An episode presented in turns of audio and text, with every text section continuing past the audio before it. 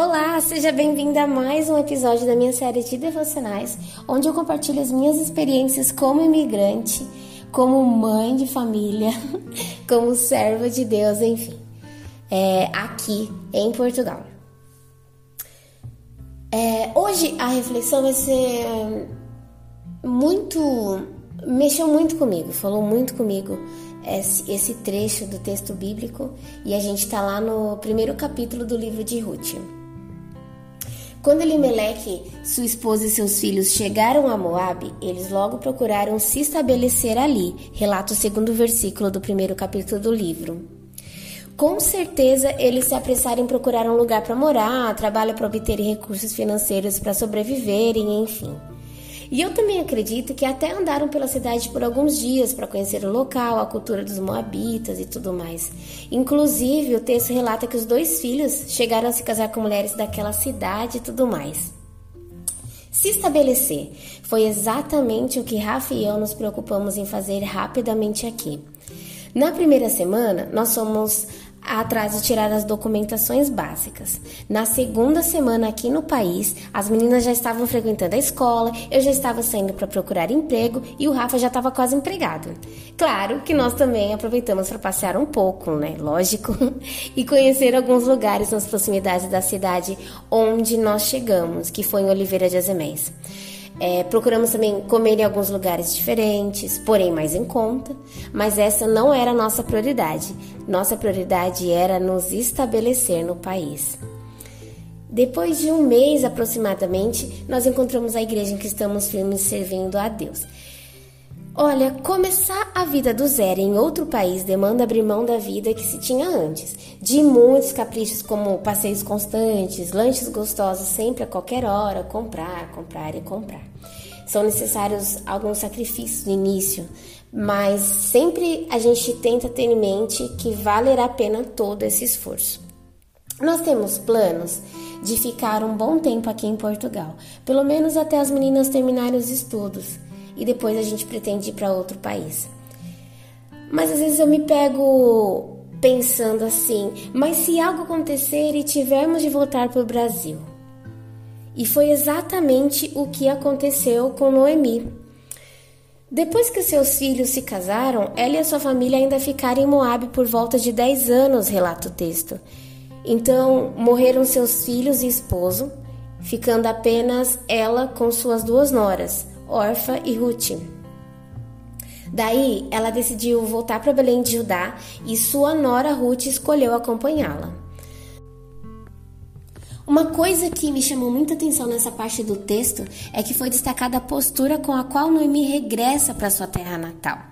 Lá no versículo 20 do primeiro capítulo do livro, ao ser recebida pelo povoado até então agitado com seu retorno, ela despejou neles uma alma sofrida, cheia de dores por conta de suas perdas, ao ponto até de trocar o seu próprio nome, de Noemi, que significa agradável, para Mara, que traz o significado de amarga, forte, né? No versículo 21, ela diz que partiu cheia de alegria, de mãos cheias, mas o Senhor a trouxe de volta de mãos vazias, atribuindo a ele a culpa por todo o seu sofrimento.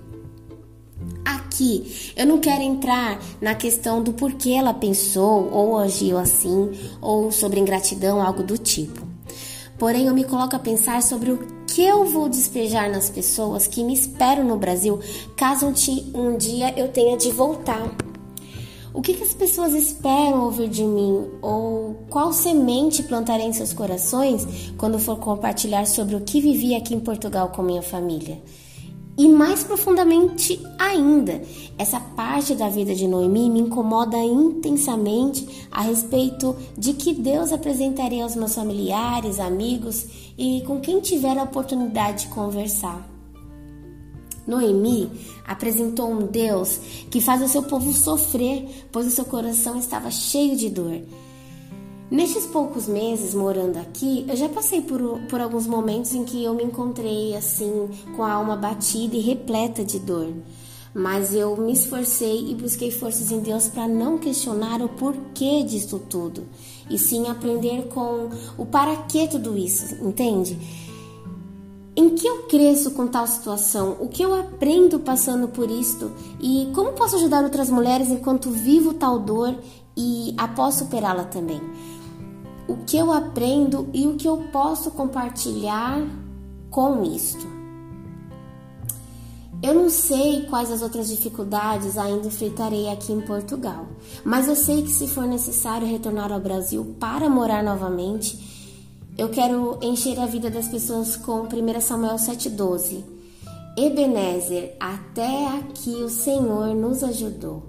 Então, para isso, eu tenho buscado enxergar o cuidado de Deus em cada detalhe da minha vida aqui, da vida da minha família, em cada momento difícil, em cada necessidade suprida, em cada momento de alegria, pois eu quero apresentar o Deus que cuida dos seus.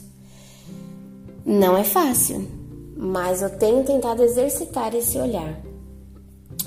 Que Deus você tem conhecido e apresentado às pessoas durante as mudanças que têm ocorrido na sua vida? Lembre-se, em Deus não há sombra de variação, Ele é constante, não muda. Nós somos instáveis, porém não podemos apresentar às pessoas um Deus que parece mudar cada vez que algo de ruim ou bom nos acontece. Se Deus fizer, Ele é Deus, mas se não fizer, ele continua sendo Deus.